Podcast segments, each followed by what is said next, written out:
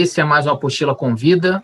É, meu nome é Jorge Cruz e hoje a gente recebe o diretor do Amazônia em Chamas, Mihal Sivierski, que o filme está em cartaz, né? entrou no catálogo do Telecine Play é, nos, últimos, nos últimos dias, e a gente gostou muito do, do documentário, a gente quis conversar com, com ele sobre alguns aspectos interessantes que o filme trata. Então, queria agradecer ao Mihal pela, por ter aceitado o convite da Apostila de Cinema, está é, tá aqui conversando com a gente.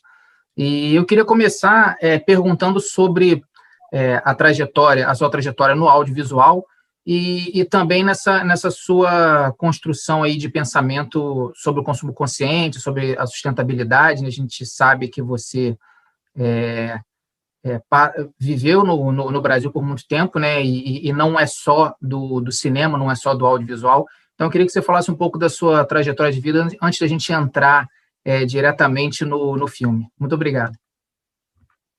Oi, Jorge, tudo bom? Obrigado pelo convite. É um prazer estar aqui com vocês. E tá bom, vou começar então é, sobre a minha trajetória audiovisual. Bom, é, já trabalho com, com televisão, cinema tem muito tempo. Comecei com televisão, tem quase 20 anos. É, então, comecei mais na área de, de publicidade, fazendo comerciais de televisão, e eu trabalhava em uma empresa de publicidade pequena, então a gente fazia um pouco de tudo, né? Era produção, direção, é, gravação, edição, então fui aprendendo tudo. Nesse período aprendi bastante e era bem focado em comerciais de televisão por é, mais de 10 anos, bem, bem focado nisso. E eu gostava, era legal, pagava bem e tudo mais, mas eu comecei a ter alguns dilemas morais é, de vez em quando, porque quando é publicidade, né, você não escolhe os clientes, né? Então, às vezes a gente fazia comerciais para clientes que a gente gostava, que alinhavam com, com as nossas, com a minha ética, com, né, pessoal e tal. E mas muitas vezes a gente acabava fazendo comerciais para é, redes de fast food, né, para é, certos políticos ou certas coisas assim que não, não alinhavam muito com, com o que eu acreditava, né? Então, eu comecei a pensar em, em diferentes maneiras de, de, usar o meu conhecimento de, de produção de, de vídeo para fazer coisas um pouco mais é, que pudessem beneficiar um pouco mais as pessoas, o planeta, né, que fosse uma coisa mais assim positiva. E na época também eu estava passando por uma uma transição assim de, de, dieta na minha vida, porque eu, eu, eu tinha muito sobrepeso, comecei a ter alguns problemas de de saúde por causa disso. E tinha tentado várias dietas e tal e, e nada tinha funcionado muito bem.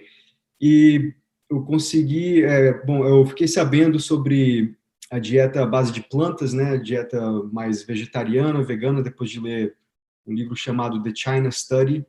E me interessei muito pelo assunto comecei a aplicar essa, essa dieta na, na minha vida né diariamente. Depois de um ano basicamente de, comendo uma dieta é, vegana, eu perdi muito peso, é, melhorei minha saúde, meus, tá, meus problemas de colesterol, pressão alta, é, açúcar, tudo voltou ao normal. E realmente eu fiquei impressionado né, com como, é eficaz essa dieta para melhorar a saúde. E com isso também comecei a, a, a pesquisar mais a fundo o tema né, de como as nossas escolhas alimentares, o impacto que elas têm não só na nossa saúde, mas também na saúde do nosso meio ambiente e na vida dos animais, né? E na época não tinha muitos filmes sobre assim conectando todas essas essas áreas, né? A parte de saúde com o ambiente, com a dieta e tal. Então eu decidi começar a fazer um documentário nas minhas horas vagas é, é, do trabalho, né? Comecei a gravar entrevistas e tal. E depois de, de o filme demorou mais de dois anos para fazer, porque eu ainda trabalhava full time né, na agência de publicidade, mas é, o filme foi super bem, acabou sendo é, comprado pelo Netflix, ficou no Netflix globalmente é, por dois anos, de 2016 a 2019, final de 2016 a 2019, e depois foi para várias outras plataformas, hoje em dia está no, no Amazon Prime, no Google Play, um monte de outras plataformas. No Brasil, acho que se chamou é, Escolhas Alimentares, acho que era o título no Brasil. E foi super bem e, e também financeiramente, o que me permitiu depois também é, deixar o meu trabalho com a publicidade e focar mais somente em, na produção de filmes, né?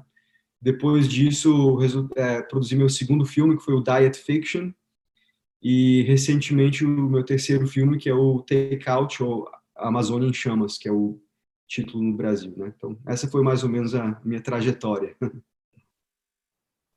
E eu queria perguntar como que você chegou nesse, né, no, nesse foco na, na Amazônia no seu terceiro trabalho, né? Porque é, os, os, seus filmes anteriores é, tem, vão direto no, no, no, assunto da alimentação, né? Então você é, quase como expande o, o, assunto, mostrando uma consequência direta é, num território. Então, queria que você falasse como que você chega na, na, na nesse, nesse assunto, né? Se você já já estudava e já, e já procurava saber sobre esse, sobre esse, esse ecossistema em específico, e também a, a chegada no, no projeto, né, o, o, documentário, é, ele é produzido pelo, pelo MOB e pelo empresário Peter Eastwood, né, que são também dois ativistas, e como que foi, se foi algo em conjunto, né, se foi uma, uma, uma, uma um convite, ou se foi uma, uma conexão, aí, um, um coletivo aí entre vocês, queria que você falasse primeiro sobre é, a escolha da, ali da, da Amazônia como um assunto e o, a, a produção do a, a, a, produção, né, a escolha do, dos produtores, né, a, associação do, desses profissionais. Tá, é, não, então, uma coisa, uma curiosidade aí que eu, eu estudei engenharia florestal no Brasil, é, fiz quatro anos de, de faculdade é, na UNB, Universidade de Brasília, não terminei, via, me mudei para os Estados Unidos antes de, de terminar, mas tive essa experiência de, de, quatro anos aí de engenharia florestal. E durante esse tempo eu fiz um estágio bem longo, de quase três anos, no Departamento de Ecologia do Fogo, na, na UNB, é, com a professora Heloísa Miranda. E foi super interessante, aprendi muito sobre a relação entre as queimadas, o impacto que tem na, na vegetação e, e, tudo isso. Então, é uma coisa que eu gostava muito e ficou assim meio que na, na minha cabeça eu, eu, lembrava dessas coisas, né, dessa conexão. Achei que eu nunca mais, achei que nunca mais isso fosse ser útil na minha vida, mas é, em 2018, 2019, quando começou a se falar muito da das queimadas na, na Amazônia, né? De novo, assim, volta e meia é um ciclo, né? Volta e meia, infelizmente, é um problema que é, é, é difícil de, de, eliminar completamente, então tem esse ciclo, né? Volta e meia é, aparece nas notícias, mas em 2000 e acho que era 2018, 2019 começou a se falar muito mais com, com, com os incêndios da Amazônia. Então eu me interessei novamente sobre o tema e eu tinha um pouco esse, esse background, né? De, de ecologia do fogo e também sabia sobre essa conexão com a produção da, da carne, né, como a produção, é, o cultivo de monoculturas para alimentação de animais e as pastagens e tudo isso nessa região amazônica, é, o impacto que isso tinha é, no deflorestamento da Amazônia, né. E o projeto em si surgiu foi quase que por acaso, né, porque é, a gente estava no dia do lançamento do meu filme anterior, do Diet Fiction, eu e dois dos meus produtores, o, o Peter Eastwood e mais uma uh, coprodutora que estava lá com a gente, é, depois do lançamento a gente saiu para jantar e estávamos lá num, num, restaurante em Chicago conversando e começamos a falar da Amazônia e tal. Eu estava falando um pouco da, da minha experiência no Brasil e eu falei para eles sobre uma ideia vaga que eu, que eu, que eu tinha de fazer um documentário, né, porque eu, eu tinha tido essa experiência e sabia dessa conexão do desmatamento com a indústria da carne, e fomos conversando e tal. E o Peter, que era meu produtor executivo, que tinha patrocinado o meu filme anterior, adorou a ideia né, e falou: vamos fazer, não, esse filme a gente tem que fazer. Então foi uma coisa que surgiu assim num, num, num jantar, sabe? Aleatoriamente, mas é, e começou a evoluir, a ideia começou a evoluir daí é, e começamos a, a, a, trabalhar na ideia e na, na pré-produção do filme e tal, e começamos a gravar. O Moby entrou na nossa equipe um pouco mais adiante, quando a gente já estava, já tinha gravado mais da metade do filme. É, primeiramente, eu, eu, eu, consegui uma entrevista com ele, fui lá em Los Angeles, na casa dele, gravei uma entrevista, a gente conversou bastante, ele gostou muito do projeto e ajudou também a gente com, com diferentes aspectos da produção e ofereceu também uma das suas músicas para a gente usar na, na trilha sonora e no trailer. Então foi, foi assim, ajudou bastante a gente e ele com isso, né, por causa dessa ajuda a gente ofereceu para ele o título de produtor executivo. E é assim que foi essa conexão com o MOB, né? É, e, é, e, eu queria que você falasse também sobre uma escolha editorial, né? Porque tirando é, até a participação é, dele, né, que ele fala que ficou muito impressionado quando é, passou por, por um de avião, né, pelo, pela região da Amazônia e achava que eram luzes de cidades e na verdade era, era o fogo consumindo ali a, a mata. É, boa parte do, do, dos entrevistados, né, de quem fala, são brasileiros, né, é, representantes de povos originários ou de ONGs de preservação ou artistas e influenciadores de sobre é, alimentação, né, sobre consumo consciente e veganismo. É, então, eu queria que você falasse como que, que você chegou, assim, é, porque apesar de ser um, um documentário né, que, que traz esse assunto de, de forma universal, né, para como seus outros filmes, né, para ser distribuído ao redor do mundo e, e, ter uma, uma recepção ampla por quem assiste, você tem um foco de dos responsáveis pela por essa por essa luta, por esses questionamentos aqui no, no país, né? Queria saber se sempre foi a, a essa sua intenção ou se você foi colhendo ali durante a produção várias alternativas e essa se mostrou ali a mais interessante no, no momento.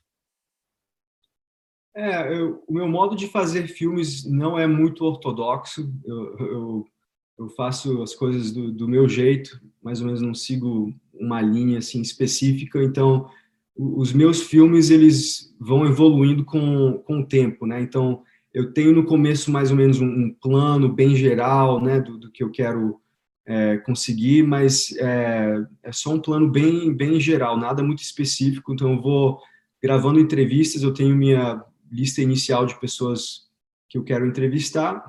E o que eu acho legal da, da, da, da produção de, de documentários é que é uma coisa que vai tomando vida, sabe? Você entrevista uma pessoa e essa pessoa te apresenta para algum outro expert, algum outro influenciador, ou você aprende alguma coisa durante essa entrevista que te leva numa direção completamente inesperada. E isso que eu gosto muito do, do, do dessa parte do, cinema de documentários, né? Que não é uma coisa pl muito planejada, pelo menos para mim, né? Do jeito que eu faço filmes. Então, é uma coisa que foi evoluindo, né? Com cada entrevista eu aprendia um pouco mais ia me aprofundando, conhecia novas pessoas, era apresentado para novas pessoas e assim a gente foi foi navegando, né? E até chegar em todos os entrevistados que a gente entrevistou e foi consolidando as ideias e o tópico do filme durante a gravação. Então, assim, a gente não, não tinha nenhuma agenda política, nenhuma agenda, né, porque a gente critica certas é, partes do pessoas do governo e tal, mas eu não sou, não sou, afiliado a nenhum partido político, né? Então, isso é uma coisa. Eu, eu, pessoalmente, eu não queria falar de política no filme, porque é uma coisa assim. Tem, tem muita. Política cria muita divisão nas pessoas, né? É, mas a gente achou assim, impossível não falar de política nesse filme, porque, infelizmente, a política, não só desse atual governo, mas dos governos passados também, está tá muito atrelada a esse problema do desmatamento na Amazônia. Né?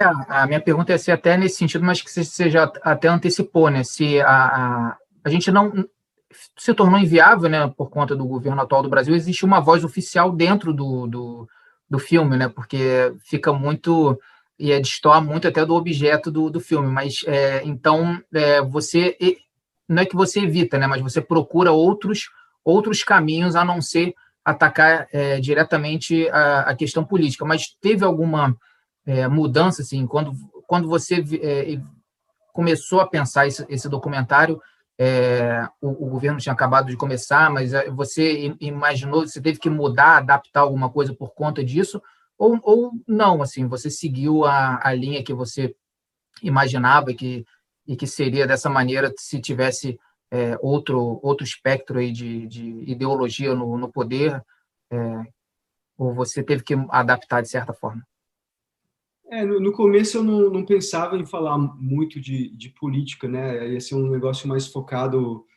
é, na, na, ciência e também na, no impacto que o agronegócio em si tem no desmatamento da Amazônia. Mas conforme eu fui me aprofundando no tema, começou a surgir toda essa conexão do agronegócio com políticos muito poderosos e aí, também com a, com a presidência da República que é, pelo menos no, no, começo, né? Agora acho que eles diminuíram um pouco esse tom, mas era muito contrária ao, ao à proteção da floresta amazônica, era muito pro agronegócio, pro expansão dessa dessa fronteira ruralista.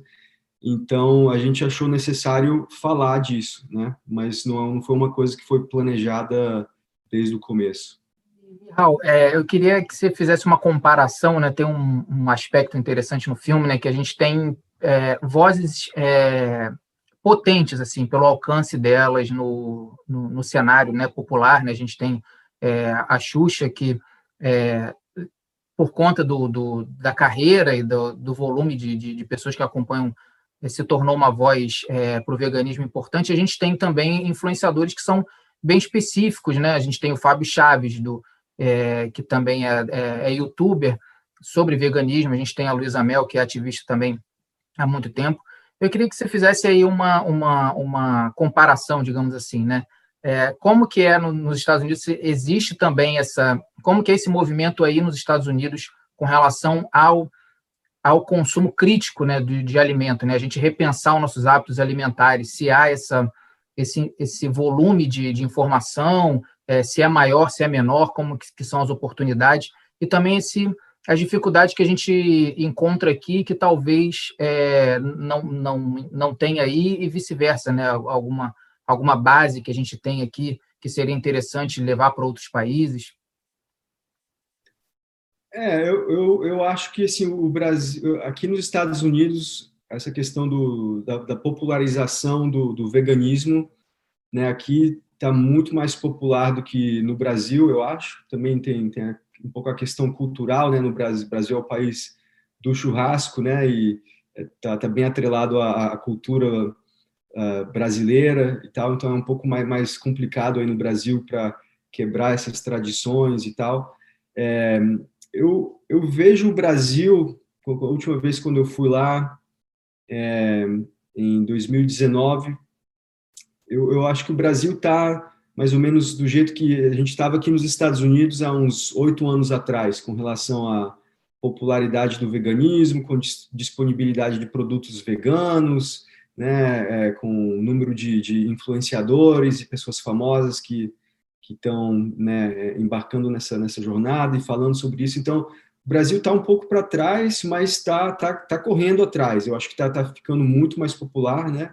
e graças ao trabalho de pessoas como Fábio Chaves, né, é, pessoas famosas como Xuxa, Luiz Amel, João Gordo é, e vários outros, né, estão é, ajudando a popularizar é, esse tema e acho que está tá crescendo bastante rápido e em breve acho que vai ficar tão popular como, como está aqui. Aqui, hoje em dia, assim, é, tem, tem muito mais produto vegano, muito mais fácil, né, eu lembro quando eu comecei, quando eu virei vegano, acho que faz oito ou nove anos atrás, era difícil conseguir, né, algum queijo vegano, algum hambúrguer vegano que fosse bom, né, porque existiam produtos veganos, mas não eram muito saborosos. Hoje em dia, assim, a gente tem que tomar, tomar cuidado, né, porque tem muito, muito produto muito bom é, vegano, mas não necessariamente são os produtos mais saudáveis, né, são produtos que são é, é, processados, né, é, embutidos. Então, é, tem que tomar um pouco cuidado, né? Com, agora com, tem produto demais hoje em dia aqui. Queria que você falasse também sobre é, a receptividade, né? Por onde o, o, o Amazon em Chamas, o, o Takeout já passou, é, as respostas que você teve e sobre se, alguns pro, os seus projetos futuros, se você já tem aí em pré-produção, em produção, outros trabalhos. porque, assim, o filme chega, né, principalmente aqui no Brasil, chega numa plataforma de streaming popular, né, e dialogando com, com documentários socioambientais é, importantes né, aqui do, do, do, Brasil, até na crítica a gente menciona alguns é, até mais antigos, mas a gente tem essa, essa busca, essa, essa produção aqui sempre foi intensa, então o Amazônia em Chamas ele chega quase como uma produção nacional, se você for pensar no, nos, agentes ali que participam do filme e, e, e, os assuntos que ele aborda. Então, eu queria que você falasse um pouco sobre as respostas que você já teve, tanto vindas do Brasil como dos outros países. É, não, é, você mencionou uma coisa que é, é, é verdade. Assim, eu, tenho, acho que o filme é muito mais relevante para o Brasil do que para o resto do mundo e eu acho que é um filme mais brasileiro do que do que americano. A gente tem uma presença muito forte de, de, de brasileiros no filme. Acho que mais de 60% do, do elenco é, são são brasileiros, né? Então, assim, a resposta no Brasil foi, foi muito boa, né? A gente teve cobertura em vários meios de comunicação grandes, né? Desde revista Veja, é, algumas televisões, várias, vários jornais e tal, vários blogs famosos. Então, foi, foi bastante boa, foi, foi legal ver essa, essa receptividade. É, não recebemos, surpreendentemente, não recebemos muitas críticas, é, uma ou outra, mas é, em geral foi, foi muito bem recebido e foi, acho que, melhor recebido do que aqui nos Estados Unidos, porque o tema é muito mais relevante para o Brasil, né? Aqui é uma coisa que não é necessariamente não tá as pessoas não estão muito ligadas nesse tema, né? Volta e meia escutam alguma coisa sobre a Amazônia e tal, mas fora da, da comunidade é, vegana, da comunidade ambientalista, não tem tanto interesse, né? Mas o nosso foco mesmo, quando a gente começou a fazer o filme, era de, de, de propagar esse filme mais no Brasil, né? Que é, que é onde está esse problema, né? Existe esse problema grande do desmatamento da Amazônia, dos incêndios da Amazônia, então a gente queria gerar essa conscientização, especialmente para o público brasileiro, claro, para o público internacional também, mas com foco maior é, para o público brasileiro, e eu acho que até agora a gente está tá alcançando o nosso objetivo. Né? Mihal, queria agradecer muito a sua, a sua presença. É, queria quem está assistindo, que ainda não viu o Amazônia em Chamas, indicar o filme, não só o, esse documentário, mas também o Food Choices e o Diet, Diet Fiction, né, os outros dois documentários do, do Mihal, e também to, toda essa, essa filmografia que, que trata de, de, de veganismo, né, trata do, do, do consumo consciente, dos hábitos alimentares. Eu acho que a gente tem várias perspectivas dentro desse, dentro desse cinema, né? até na, na nossa crítica a gente fala sobre como é, a crueldade animal também é usada na, na parte final ali do documentário como mais um motivo para você repensar os seus hábitos, né? além de todos aqueles que, que o filme vai apresentando, e a gente tem filmes que são mais focados nisso. Então, é, é, é sempre bom procurar se informar o que, o que pesa mais no seu no seu dia a dia dentro do, dos argumentos. Então, eu sempre incentivo as pessoas a assistirem a, a esse a esse gênero, esse subgênero ali do, do documentário, né, esses, os filmes socioambientais. Então, eu queria agradecer bastante, indicar quem ainda não assistiu Amazônia em Chamas, ele está disponível no Telecine Play no momento que a gente está gravando. É, e queria que você deixasse um recado final, algo que as minhas perguntas não, não alcançaram, e que, se, e que você falasse assim, é, se o futuro, né, se, se você vê o mundo hoje em dia, é, com todo o seu trabalho que você tem desempenhado, se você vê com esperança, com medo, ou, ou se você tem, ou com pessimismo, assim, como que você, à luz de tudo que você já produziu dentro do seu cinema, como que você imagina o, o nosso futuro aí?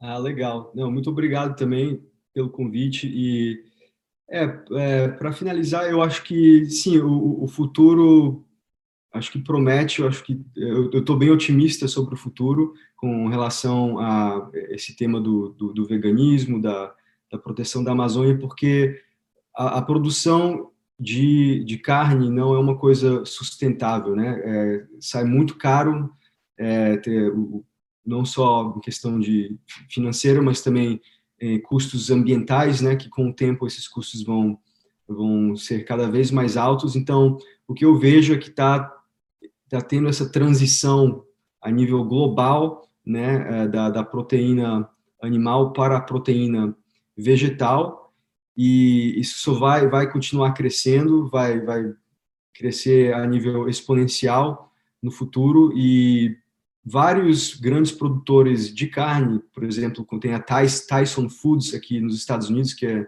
que é uma, a maior produtora de carne nos Estados Unidos, já está com vários projetos pra, de proteína vegetal e também de, de proteína animal, é, carne de laboratório, basicamente, né, feita é, a partir de células-tronco. Então, no futuro, a, a carne, claro, não vai deixar de existir completamente, mas o, o, consumo de carne de animais, né, que são criados no pasto ou, ou em fazendas, né, vai vai diminuir drasticamente e vai ocorrer essa grande transição para proteínas, é, carnes é, base vegetal e carnes é, feitas de células animais é, a partir de células tronco. Né? Então, eu vejo isso como o futuro e isso está sendo cada vez mais popularizado no mundo inteiro.